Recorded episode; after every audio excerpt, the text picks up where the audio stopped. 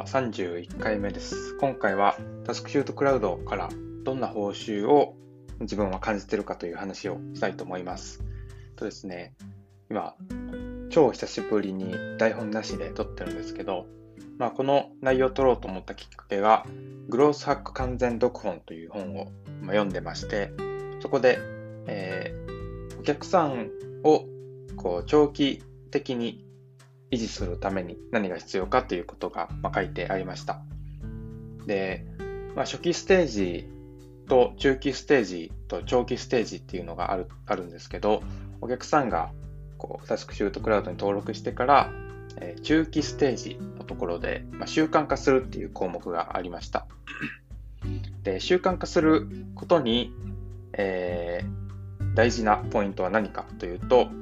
えー、まあ、これは引用するとほとんどのプロダクトに当てはまる法則があるとすれば、報酬と感じる価値を高めることが顧客維持率の向上につながるというふうに書かれています。で今回この動画を撮ろうと思ったのが、まあ、自分が、えー、自分もタスクシュートクラウドを使っているユーザーの一人なんで、自分はどういうことに報酬を感じているのかということを、まあ、明らかにして、その報酬を、報酬の価値を高めるっていう施策をすれば、え顧客維持率の改善につながるんじゃないかなというふうに思ったので、この動画を撮っています。で、じゃあ自分が何を報酬と感じているのかをちょっと、えー、考えてみると、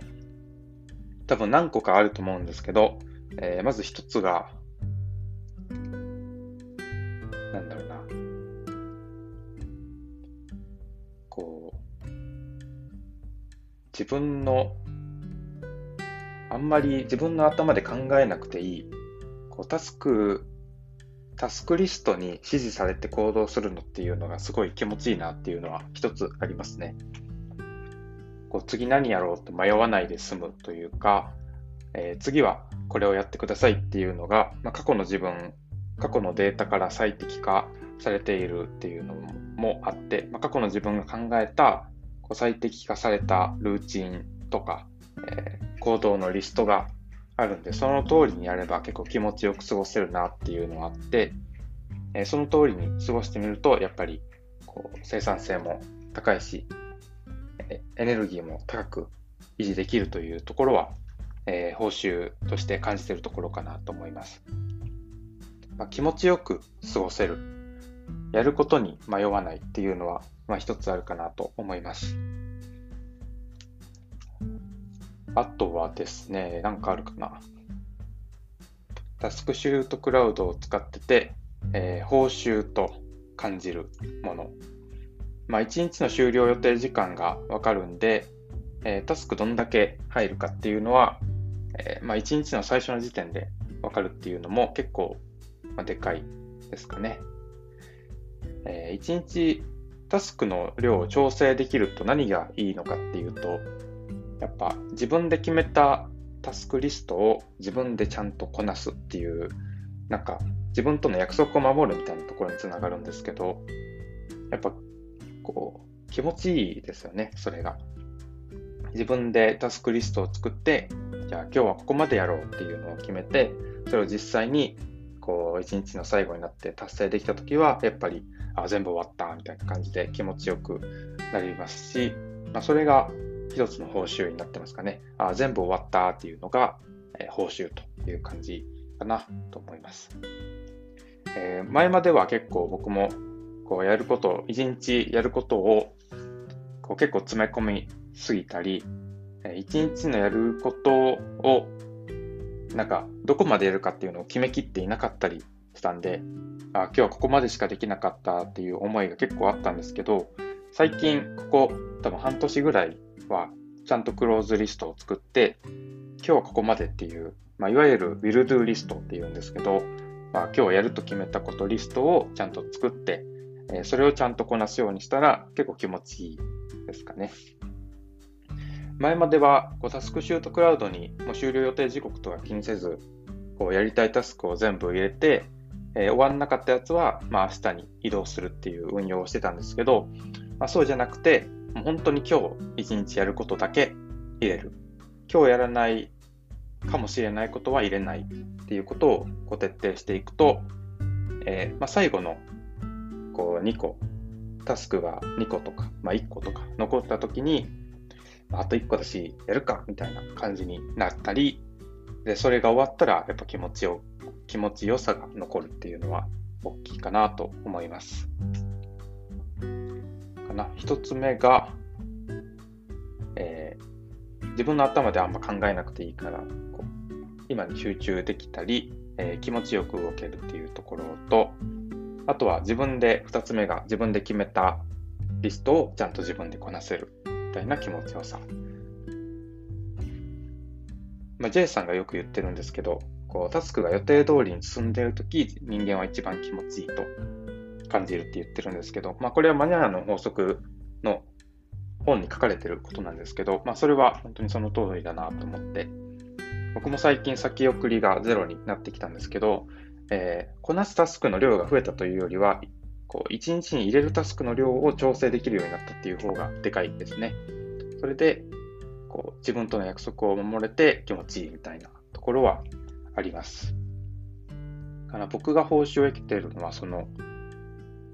今に集中できる、頭で考えなくていいっていうのと、え、自分で決めた分をちゃんとこなせる。こなせたとき気持ちいい。そういう報酬が得られるみたいな2つはまずあります。あとはなんか、あり、あるかな。これは一つ目と被っちゃうかもしれないんですけど、ルーチンタスクとして、えー、僕の場合、ファーストタスクと、まあ、セカンドタスクもこう自分で勝手に作ってるんですけど、まあ、ファーストタスクっていうのは本当にその名の通りで、一日の最初、一日の最初の朝の儀式が終わってから最初に取り込むタスク、え期限付きというか、まあ、終わりがちゃんとあるタスクのことを、ま、ファーストタスクと言います。これもマニュアルの法則で紹介されてるんですけど、えー、ずっと先延ばしにしていたものだったり、えー、まあ、終わりがあるタスクですね。なんか学習系とか練習系とかはあんま向かないと言われています。まあ、読書とか、楽器の練習とかは終わりがないので、あんまり向かないと言われています。で、ファーストタスクは、ま次元性のあるものを入れて、まあ、それもしっかり毎日ちょっとずつやって、えー、最近はこうさなんかずっと先送りにしてたものが終わっていくのも気持ちいいし、でセカンドタスクで僕は、えー、なんかブログとか書いてるんですけど、それもこうずっとやりたかったことなんで、それも気持ちいいですね。セカンドタスクに関しては僕は、えー、次元性のないブログもブログみたいなことを入れてるんですけど、ブログはですね、やっぱいつまでも書けるというか終わりがないですよね、結局。読書とか楽器とか楽器の練習とかと一緒かなと思います。そういうのは、えファーストタスクじゃなくて、セカンドタスクのに通して入れております。で最近はプログラミングの勉強もしてるんですけど、なんかそういういろんなやりたいことがあって、で、練習したいこととか勉強したいことって、まあ終わりがないんですけど、それを毎日ちょっとずつルーチンとしてこう一日のリストに組み込めてるっていうのはすごい僕の中でこう前進してる感があって、それも結構いいなと思っています。これはま1と2の両方、1と2というか、まあ、さっき紹介した2つのこう報酬のガッチャンコしたものみたいな感じかなと思います。かな。今に集中できるっていうのはやっぱ、あれですよね、タスクが、こう、開始状態になってるというか、この左側のボタンがこう再生中っていう感じになってるので、あ、今このタスクをこう自分は再生してるんだって思って、なんか、そこに集中できますよね。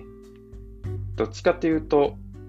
こう、タスク、自分がやった行動をタスクシュートに記録するというよりは、タスクシュートで指示された行動を自分が取るみたいな感じが強いですね、僕の場合。タスクシュートで指示された行動っていうのは、まあ、過去の自分とか、まあ、過去全体、えー、これまでの自分が良いとしてきた、まあ、最適化してきたリストなんで、まあ、そういう自分から指示をしてもらって、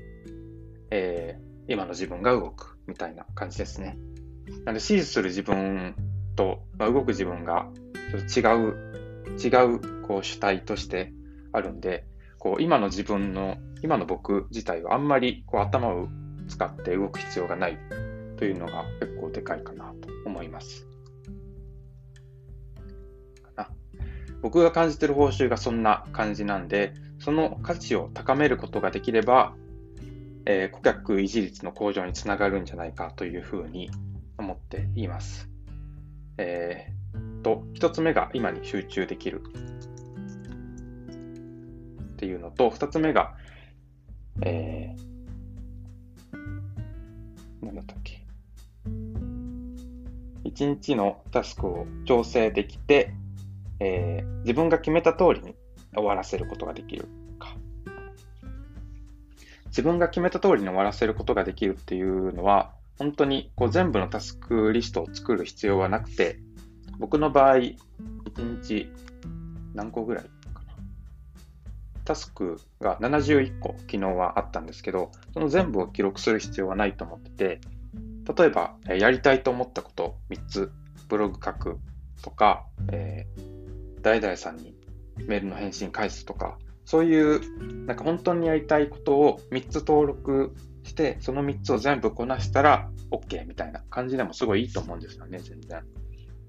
それも報酬になると思うし、自分でこう決めて、自分で約束したことを自分で守る、自分で実行するっていうのができれば、それは報酬として感じてもらえるんじゃないかなっていうふうに思います。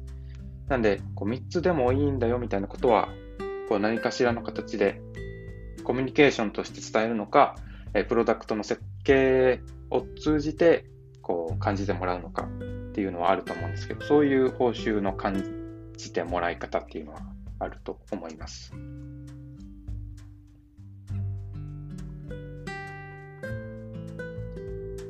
分一つ目なんて言ったっけ？今集中している、今のタスクに集中できるルーチンがあるから、こう指示してもらえるような感覚で行動できるっていうのもあるんで、まあ、これを結構、あれかな、ルーチンを結構いくつか決めていくっていうのが必要なんで、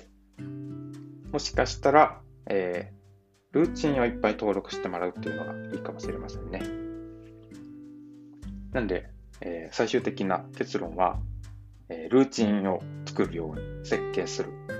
ルーチンをたくさん作れるように、こう、プッシュするみたいなところは重要かなと思います。で、もう一つが、えー、3つだけでいいよみたいなところですね。自分で決めたことをちゃんと自分で実行するっていうのが大事かなと思います。まあ、そういう感じで報酬を感じてもらえれば、顧客維持率の向上につながるんじゃないかというふうに思ったので、えー、いろいろこう実験しつつ改善していきたいなと思います。はい。今日はアドリブでいっぱい喋ってみてみましたが、いかがだったでしょうか？今今後もこんな感じで今考えていることを垂れ流ししていけたらなと思うので、えー、ぜひこれからもお付き合いください。では今回はこれで以上にしたいと思います。感想とかくれたらすごく喜びますので、ぜひください。はい。それではまた。